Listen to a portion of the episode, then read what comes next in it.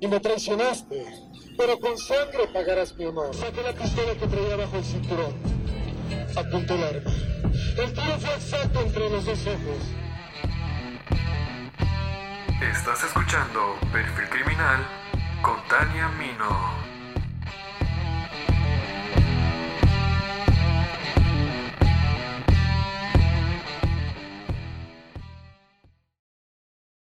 Aunque no lo parezca, en México hemos tenido asesinos seriales de todo tipo, desde quienes matan a ancianas, sexoservidoras y hasta homosexuales. Pero no fue hasta el año 2007 que surgió el primero en practicar el canibalismo en nuestro país. Y el solo pensarlo sobrecoge nuestros pensamientos, pues siempre ha sido un tema del cual se habla con mucho tabú, por lo desagradable que esto puede significar para nuestra imaginación. Sin embargo, hoy conocerán la historia de un poeta seductor de día y caníbal de noche. Bienvenidos al noveno episodio de Perfil Criminal.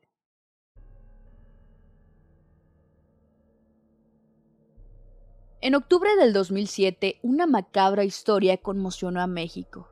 Un individuo había sido detenido después de intentar huir de la policía. Posteriormente, las autoridades entraron a su casa y se encontraron con una desagradable escena. Había restos aparentemente humanos cocinados y otros en el refrigerador. El nombre del responsable era José Luis Calva Cepeda, quien recibió el apodo del caníbal de la Guerrero. José Luis Calva Cepeda nació el 20 de junio de 1969 en la Ciudad de México. Era el hijo menor de la familia conformada por Esteban Calva y Elia Cepeda, el más consentido por su padre, un bebé mimado que tenía todo el amor y atención. Cuando tenía aproximadamente dos años, su padre falleció. Él lo observó sin vida y fue una escena que sin duda le marcó. Quedó en custodia de su mamá. Sin embargo, la mujer, quien era responsable de sus seis hijos, comenzó a buscar refugio en el alcohol. Tal adicción ocasionó que empeorara el carácter agresivo e intolerante de su madre. Incluso empezó a implementar castigos terribles en su contra. Un ejemplo fue cuando José Luis rompió una figurilla de porcelana y su madre lo obligó a dormir en el patio el 6 de enero de 1975, fue crucial en la vida de José Luis, pues a sus seis años descubrió abruptamente quiénes eran los Reyes Magos, al sorprender a su madre y su hermana mayor en los momentos en que dejaban los juguetes para celebrar la fecha. Para reprenderlo por su atrevimiento, su madre lo golpeó y amenazó para que no fuera a decirles nada a sus hermanos además de romper en su presencia el juguete que le correspondía, como castigo a su falta. La constante violencia verbal, física y psicológica a la que era sometido lo motivó a escapar de su casa a los seis años. Siendo tan solo un niño, se vio inmerso en la desolación y oscuridad de las calles. La frialdad de la madrugada nunca la podré olvidar. El rocío de la noche enfrió mi alma hasta quemar mi ser. Fue uno de los textos que Calva Cepeda escribió. Caminaba por las calles en condiciones precarias y en muchas ocasiones cometía robos para sobrevivir, lo que lo llevó a consumir drogas y alcohol a una corta edad un infierno que en las palabras de José Luis marcó su alma. Llegó un punto en el que no soportó más y volvió a casa. No obstante, algo peor le esperaba. Cuando regresó, uno de los amigos de su hermano mayor lo violó. Este hecho marcó su infancia y también el resto de su vida. Todos estos acontecimientos propiciaron que Calva Cepeda fuera un niño introvertido, con poco contacto social y con un creciente sentimiento de frustración y enojo. Al crecer, José Luis anhelaba la aceptación y cariño de su madre. A pesar de las negativas, siempre buscó la aceptación y aprobación de ésta. Incluso llevaba a sus novias para que ella las aceptara. Se había hecho de una personalidad más empática. Su primera relación formal fue en 1992. Se casó a los 23 años y tuvo una hija. Sin embargo, el matrimonio no prosperó. Mientras tanto, en él crecía un rencor silencioso hacia su madre y hacia las mujeres que terminó en odio, convirtiéndolo en un auténtico homicida. Desarrolló una bisexualidad en la cual era más abusivo con las mujeres y con los hombres se volvía sumiso. Tras la separación, el caníbal de la Guerrero empezó a escribir. A lo largo de su vida escribió más de 800 poemas, 10 novelas, 8 obras de teatro y varios guiones para cine. Y a pesar de su compulsión por la escritura, nunca llegó a ser publicado por las casas editoriales, pues todas sus obras reflejaban su extraña visión del mundo. Calva Cepeda se presentaba como un escritor, dramaturgo, actor y poeta. Enamoraba a sus víctimas con detalles como chocolates, flores y poemas que él mismo escribía, y ellas caían rendidas a sus pies. De hecho, se ganaba la vida vendiendo sus obras por las calles, recitando poemas y monólogos en cafés. Firmaba sus poemarios bajo el seudónimo de El Caminante. Según especialistas, sus poesías carecían de valor literario. Se trataban de narraciones que exaltaban su propia personalidad y en las cuales creaba y recreaba la figura de un caníbal como fachada propia. En la dedicatoria de uno de ellos se lee, Yo soy el caminante. Algún día la multitud me culpará de algo que hice y después me van a perdonar. Dedico estas palabras a un ser magnífico y todopoderoso que soy yo. Solía presumir de ser un artista reconocido que llegó a vender 10.000 ejemplares. Esos ejemplares eran unas fotocopias maltratadas con hojas sueltas de sus poemas en forma de cuadernillo, que imprimió de manera independiente en un café internet. Usualmente los protagonistas de sus historias eran personas que querían embarazarse o dar a luz. Se dice que tenía una inclinación homosexual y una feminidad reprimida. José Luis Calva Cepeda vivía con un gran rencor hacia las mujeres y con un conflicto hacia su feminidad. A decir de los expertos, entre más sádicos y crueles eran los homicidios, más sentía que lograba destruir su lado femenino y su latente homosexualidad, así como generar control y acabar con el desprecio del cual sentía era objeto. La cara que daba a los demás era la de un hombre carismático y elocuente. Después de su separación, continuó en búsqueda del amor. Las relaciones duraban poco debido a la agresividad que presentaba a puerta cerrada. Cuando ellas conocían la intimidad de Calva Cepeda, descubrían a un hombre adicto que gustaba de la pornografía y la zoofilia, además de ser sadomasoquista, y las agredía de manera física y verbal. Realizaba limpias a sus parejas con alcohol y velas negras para liberarlas de pecados y pudieran ser dignas de estar con él, además de trabajar en un templo de sanación en el que practicaba diversos rituales espiritistas. Al momento de buscar nuevas parejas, siempre recurría al mismo perfil. Mujeres de entre 30 y 40 años, madres solteras, con baja estatura, robustas y de pocos estudios y recursos económicos.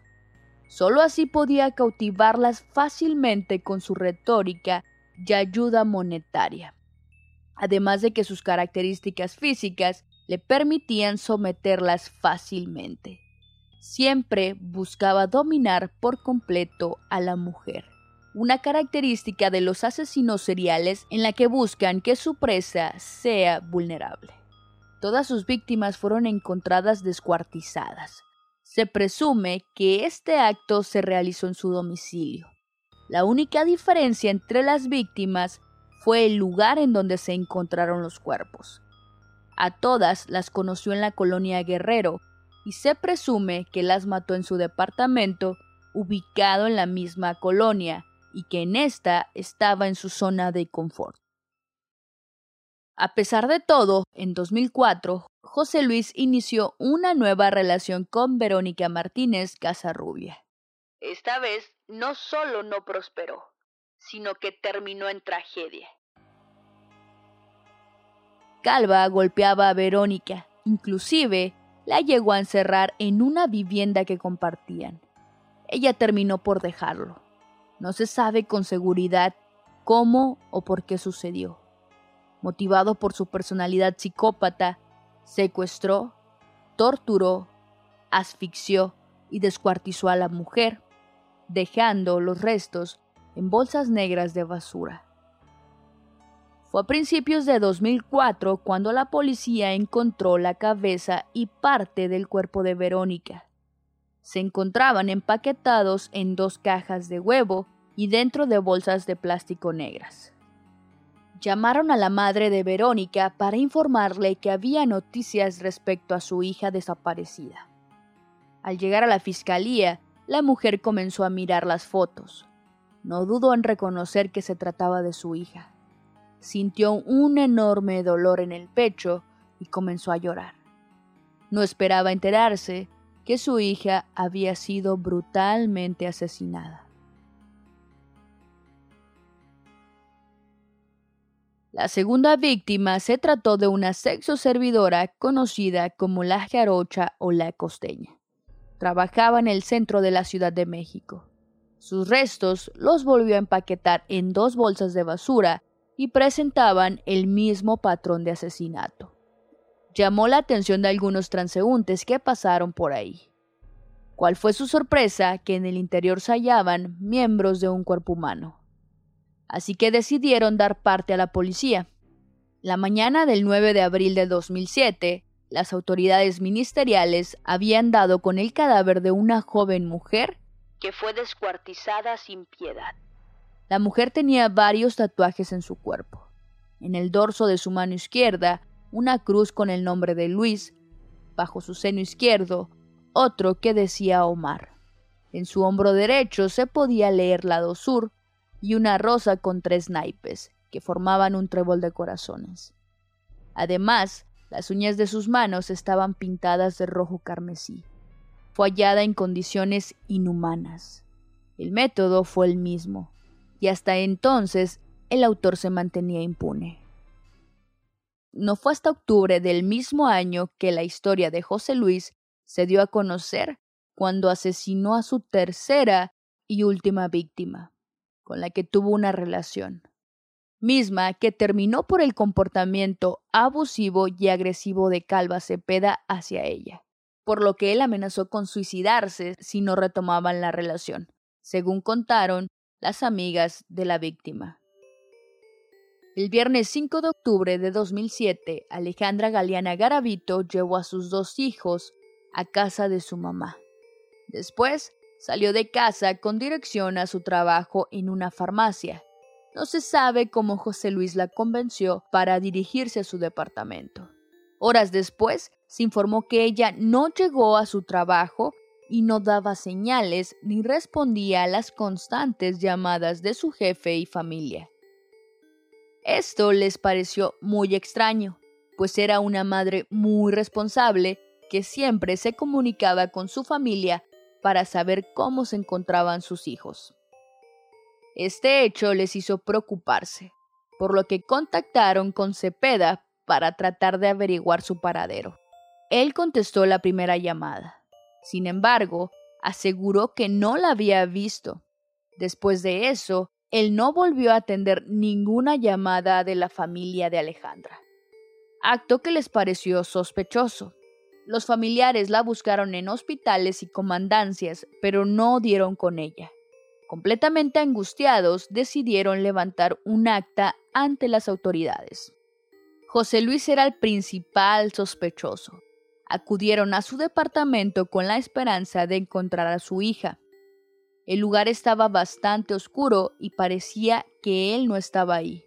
La familia intentó llamar a Alejandra para ver si ésta daba señales de que estuviese encerrada. No lograron nada pero no se dieron por vencidos. Acudieron nuevamente. La madre de Alejandra se encontró con Luis y éste tenía rasguños en sus brazos, que nerviosamente intentaba esconder.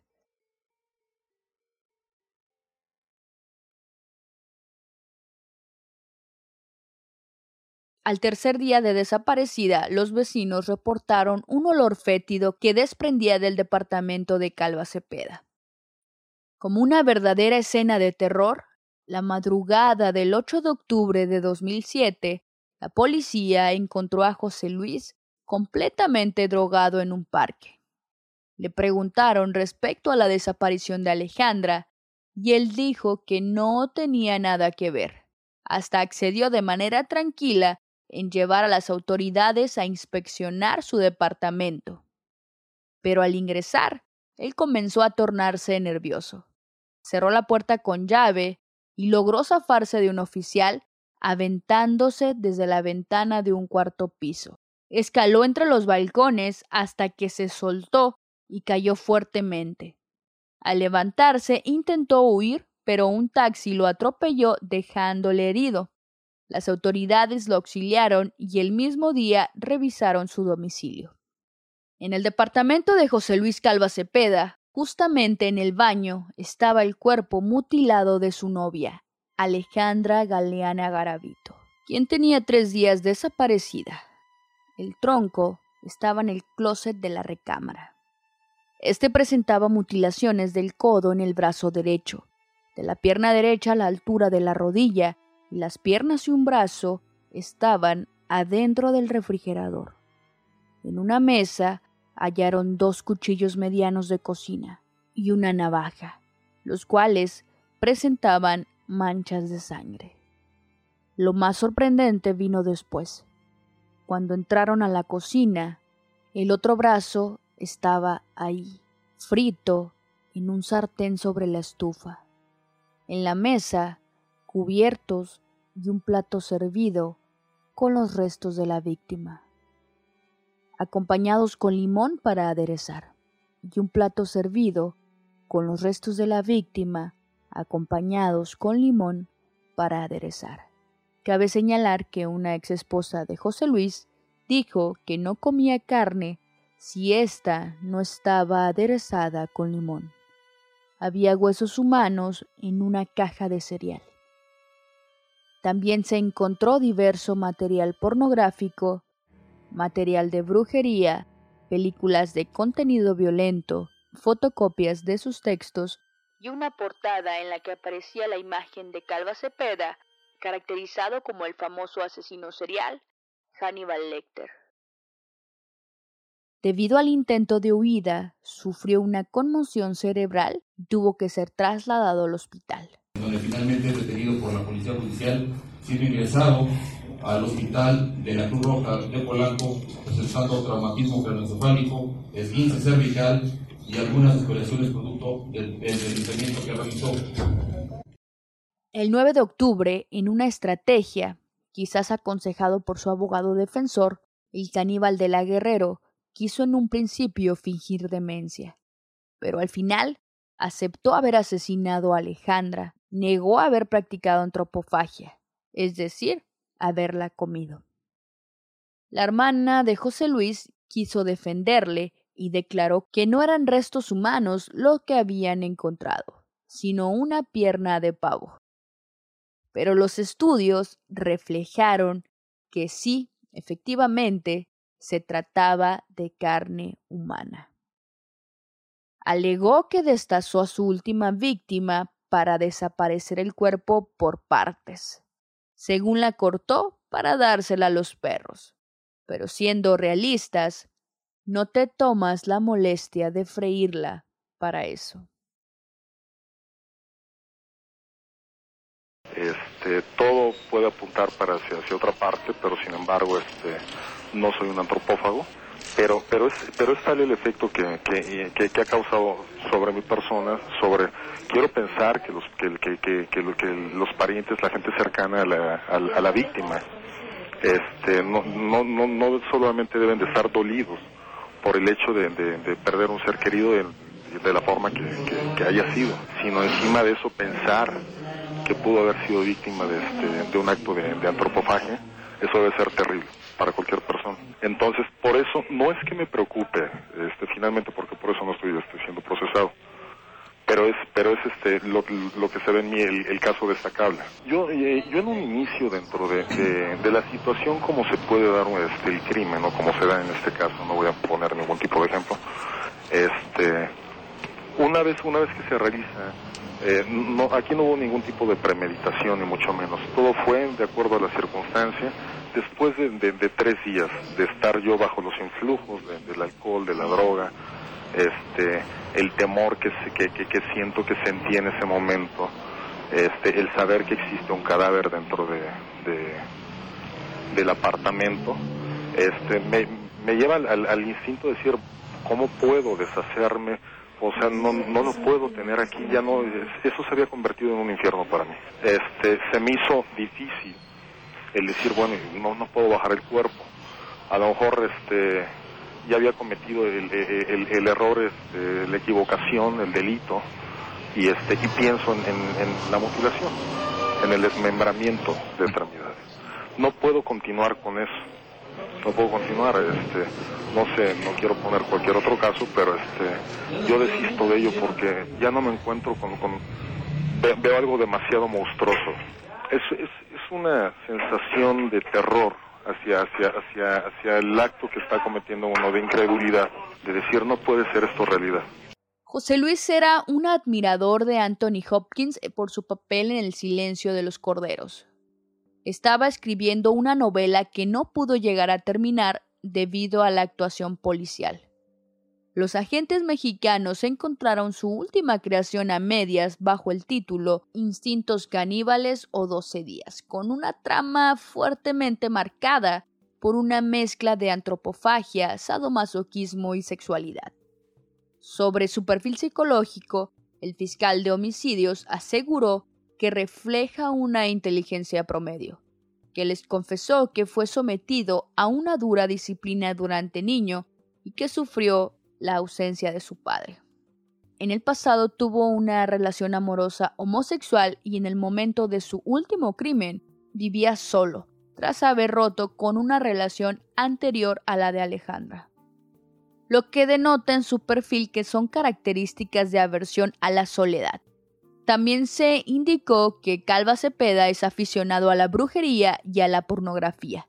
Por su parte, el criminólogo e investigador del Instituto Nacional de Ciencias Penales, Martín Gabriel Barrón Cruz, explicó que Cepeda contaba con todo el perfil de un psicópata, ya que a través de sus obras literarias Instintos caníbales, La noche anterior o La espera hace alusión a una maternidad frustrada por su parte. De acuerdo con los exámenes periciales sobre el perfil criminológico de Calva Cepeda, es un sociópata en potencia, depresivo y dependiente, que no tolera la ausencia de sus seres queridos, posesivo y con tendencias al suicidio, con un coeficiente intelectual elevado, aunque nada excepcional con respecto a las demás personas. La ausencia de la figura paterna, aunado a que fue un niño extremadamente maltratado, se convirtieron en los elementos esenciales para forjar su personalidad como asesino. Tras el primer interrogatorio realizado al acusado, Gustavo Salas, fiscal de homicidios, aseguró que era altamente probable que estuviera experimentando con el sabor de estas piezas que había cortado y frito en la cocina.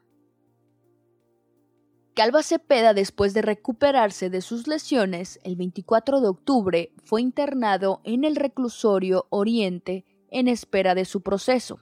En ese lugar escribía poemas que los otros reclusos le pedían para sus parejas a cambio de dinero, el cual utilizaba para comprar drogas.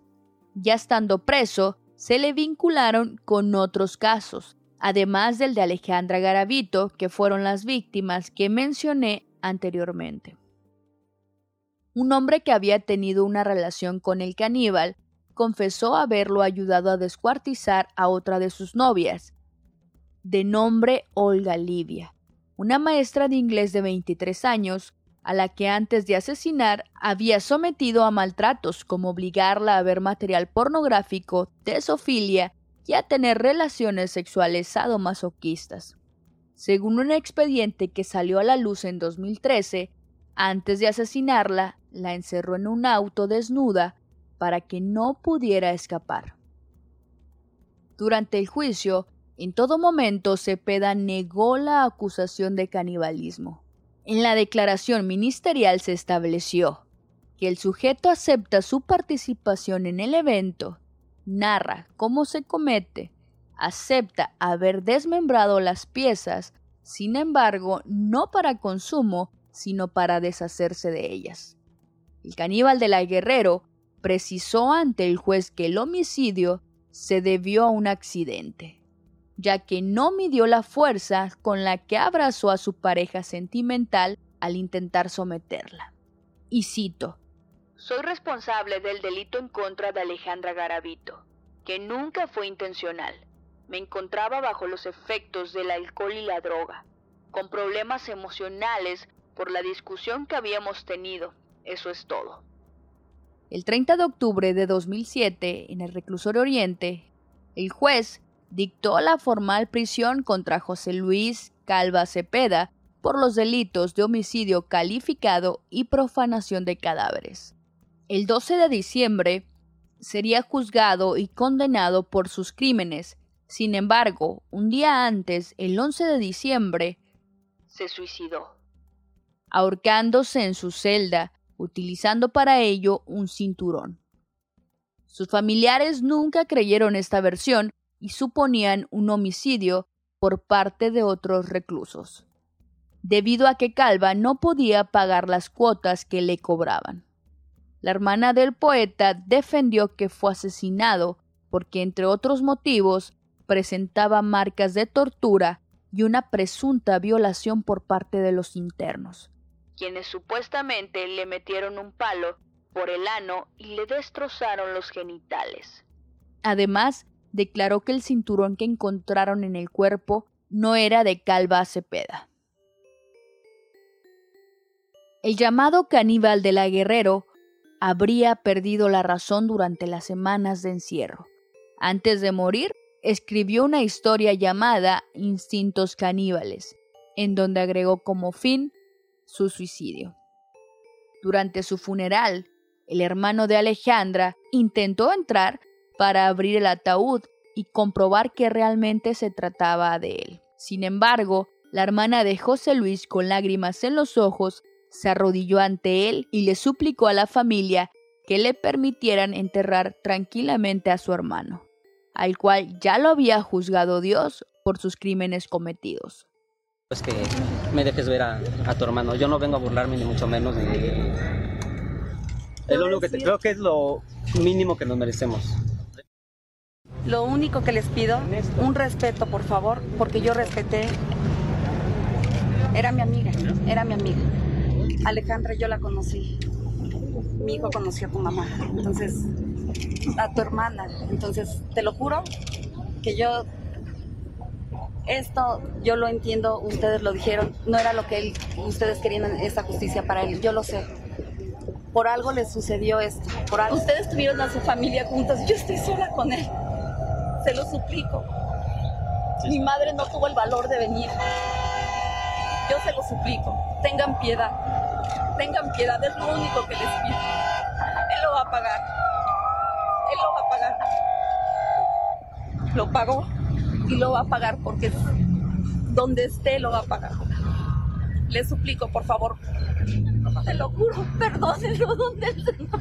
No déjenme sepultarlo. Sí, sí, no te preocupes, ya para que no hagas déjenme eso. No, no lo hagas. se los ruego. No, no lo hagas.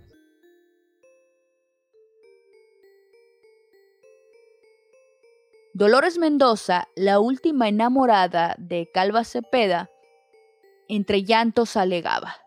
Yo nunca conocí a ese caníbal del que hablan, solo a un hombre bueno.